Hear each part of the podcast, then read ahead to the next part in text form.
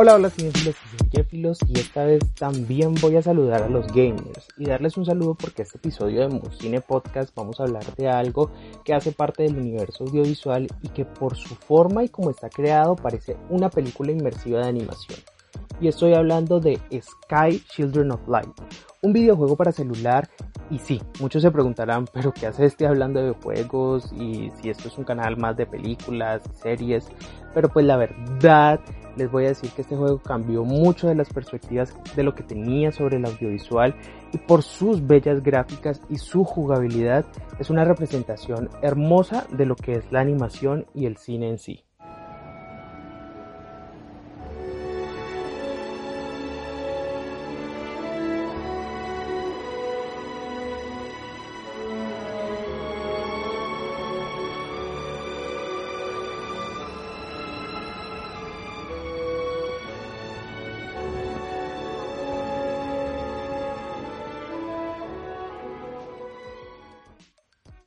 Lo que acaban de escuchar es un poco de la banda sonora de Sky Children of Light y este es un juego gratuito de smartphone que pueden conseguir ya y pronto llegará a Nintendo Switch.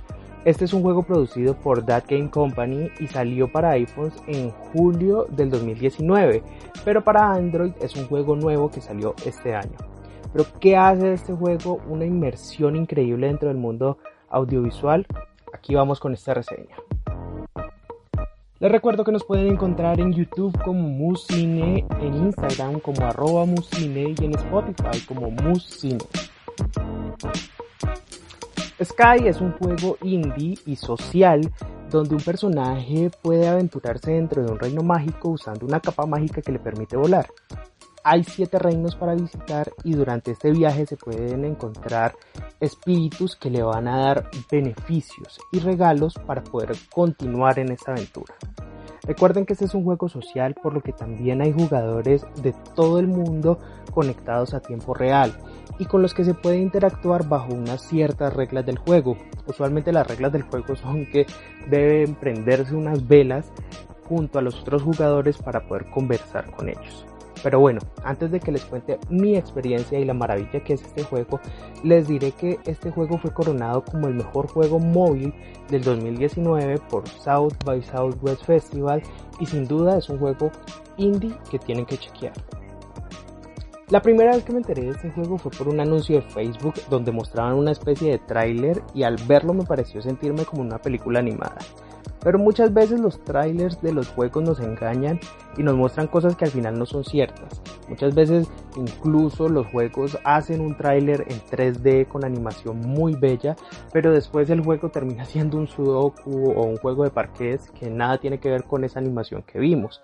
Pero aquí totalmente la garantía fue totalmente cierta.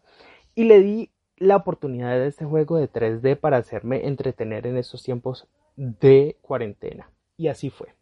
Sky es un juego de 3D donde la estética lo es todo.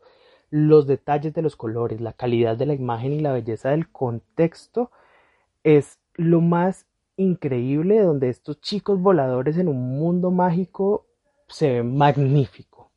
Cuando empiezas te das cuenta de que eres un jugador en un terreno gigante de juego que puedes explorar por todos lados. Y a mí en lo personal me gustan ese tipo de juegos porque no me muestran los límites de su creación. Y eso de que si uno quiere ir a la derecha puede ir y no se tiene que ceñir a las propias reglas del juego o a seguir un mismo camino por el que todos tienen que cruzar. Este juego te da una libertad total para explorar totalmente ese mundo porque es un mundo abierto y supremamente grande. Y es que con Sky se puede explorar, interactuar y descubrir los mundos una y otra vez, puesto que es un mundo tan amplio y lleno de diseños que es magnífico volver y volver a explorarlo. Al entrar y empezar a usar el poder de volar se van a sentir en un estado de relajación tal que no van a querer dejar de jugar. Y es que el juego te permite volar para encontrar los espíritus que te van a dar esos beneficios te permite volar para encontrar más cosas dentro de ese mundo, más minijuegos y para poder interactuar con otros usuarios. Cada vez que ganes más beneficios vas a poder pasar por estos diferentes niveles y en todos los niveles suceden en diferentes lugares y contextos. Algunos están en las nubes, otros están en el hielo, otros están en el hielo y el agua y hay miles de cosas que pueden explorar. O hasta hay unos donde se van poniendo las cosas más oscuras y hay que ser precavidos, pues los dragones que tienen una apariencia súper extraña, no parecen dragones, pero ahí los llaman como dragones porque tienen miles de tentáculos y cosas así te pueden quitar todos tus poderes. Atravesar ese juego y poder incluso volar por ahí es simplemente un gusto. Pero para los que dirán, ok, ¿y dónde está el reto? Aquí viene lo interesante. A lo largo del juego encontrarán espíritus que te darán algo que se llama la luz alada. Y en un principio no sabrás para qué sirve, sino hasta llegar al último de los retos y el último de los niveles inmundos que es cuando uno llega y encuentra que uno debe devolver todo eso que ha recolectado a los espíritus perdidos en una especie de como una especie de infierno, lugar donde estén las almas perdidas en sí.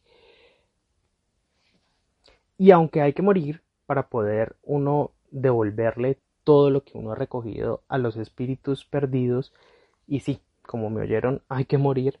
Este es una forma increíble que el juego tiene de mostrar una parte de conexión entre ese personaje, el juego y el universo. Puesto que esto es un universo que parece incluso como Avatar, donde todas las cosas están conectadas, donde todos tienen como una forma de entregarle a ese universo algo y permitirse conectar con él y por eso morir es una parte crucial dentro de este juego. Y es por eso que incluso después de la muerte uno entra en un estado totalmente majestuoso y visualmente impresionante donde las estrellas y las constelaciones están totalmente de tu lado para renacer. Y sí, renacer también es una de las claves de este juego, pues renaciendo y volviendo al juego uno puede volver a explorarlo y poder recoger más favores para los espíritus y eso es súper gratificante. Esa conexión que hay entre el juego, el usuario que lo está jugando y ese mundo totalmente mágico es increíble. Y para poder ganar y poder seguir en este juego hay que morir, hay que volver a renacer y explorar ese mundo que ya conociste, pero que va a volver a ser una aventura totalmente diferente después de que mueras. Y es que morir es algo gratificante dentro de este juego. Es una de las cosas más importantes y una de las cosas que uno como jugador debe de hacer. Creo que es de los pocos juegos en donde la muerte es tan gratificante como la jugabilidad que uno puede tener. Estos viajes se pueden hacer incluso con otros usuarios del juego, porque como les dije es un juego social en donde uno está conectado con mucha gente del mundo en tiempo real y uno puede incluso aventurarse con ellos, armar equipos y poder encontrar todos los misterios de este mundo. Pero si hablamos ya de cuestiones de cine y por qué este juego me cautivó, es porque su jugabilidad te permite ver el personaje desde todos los contextos y desde una forma inmersiva. La música te transporta y crea una composición increíble que yo creo que está orquestada. Y una de las mejores formas de música de cine es la orquesta. O sea, cuando una película es buena, se orquesta la música y eso queda totalmente majestuoso. Y por eso este juego es brutal en su música. Uno se pone los audífonos y se siente totalmente transportado.